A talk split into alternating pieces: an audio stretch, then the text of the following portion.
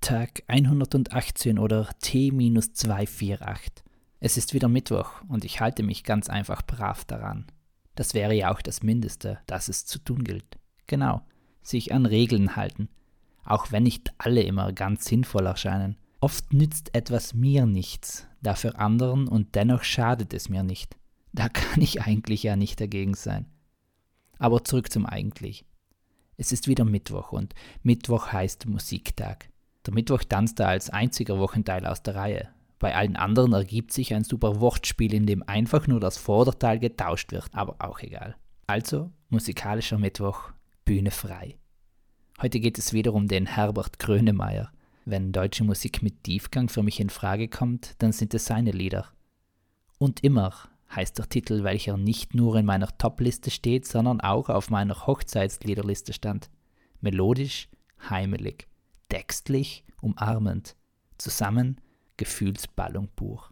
Das ist es ja, was ich an Grönemeyers Texten am faszinierendsten finde. Meistens sind es gar keine Texte, sondern eine Aneinanderreihung von Sprachbildern, veränderte Redewendungen oder Aussagen. Aber letztlich ergibt dieses Potpourri aus Gedanken ein so stimmiges Netz aus Gefühl, Sinn und die Möglichkeit weiterzudenken, dass es mich jedes Mal wegschmelzen lässt. Und immer weckt in mir das Gefühl der Sicherheit und des Angekommenseins. In einer Zeit, in welcher alles im Wandel zu sein scheint, sich jede und jeder neu und anders und ständig erfinden muss, fehlt der Grundstock an Wissen, Werten und Wollen. Die Zusage, dass offene Arme für einen da sind, ein Blick, eine haltende Schulter. Das stimmt zuversichtlich und hoffnungsvoll. Einerseits weckt das Lied Erwartungen, Zugleich senkt es diese aber, dass die bestimmte Person in meinem Leben nicht die Welt für mich auf den Kopf stellen kann, dafür aber meiner Welt einen Rahmen gibt.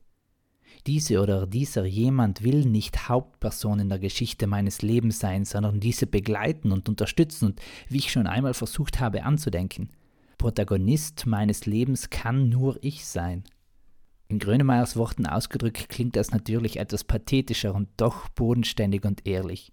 Es bleibt noch genügend Zeit für diese Tränen. Du bist das Beste, was es gibt. Alle Geschichtsbücher werden dich erwähnen. Daneben steht, er hat sie geliebt. Das Bild der Karawane, das auch vorkommt, hat mich dann noch fest mit meinem Studium verbunden. Mehrmals meinte eine Dozentin nämlich, dass Kirche nicht als fixes Haus zu sehen sein dürfte, sondern vielmehr als Karawanserei, ein Fixpunkt in der Wüste. Menschen kommen hin, verweilen, lassen ihre Erfahrungen dort und gehen wieder mit neuen Erfahrungen weg. Was, wenn unsere Beziehungen auch einen solchen Blick verdient haben?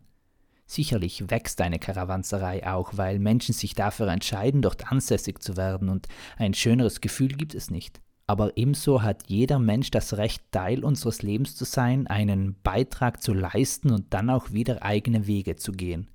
Entscheidend bleibt am Ende einfach, ob diese Menschen für sich etwas gewinnen konnten, denn dann werden sie auch gern etwas geben.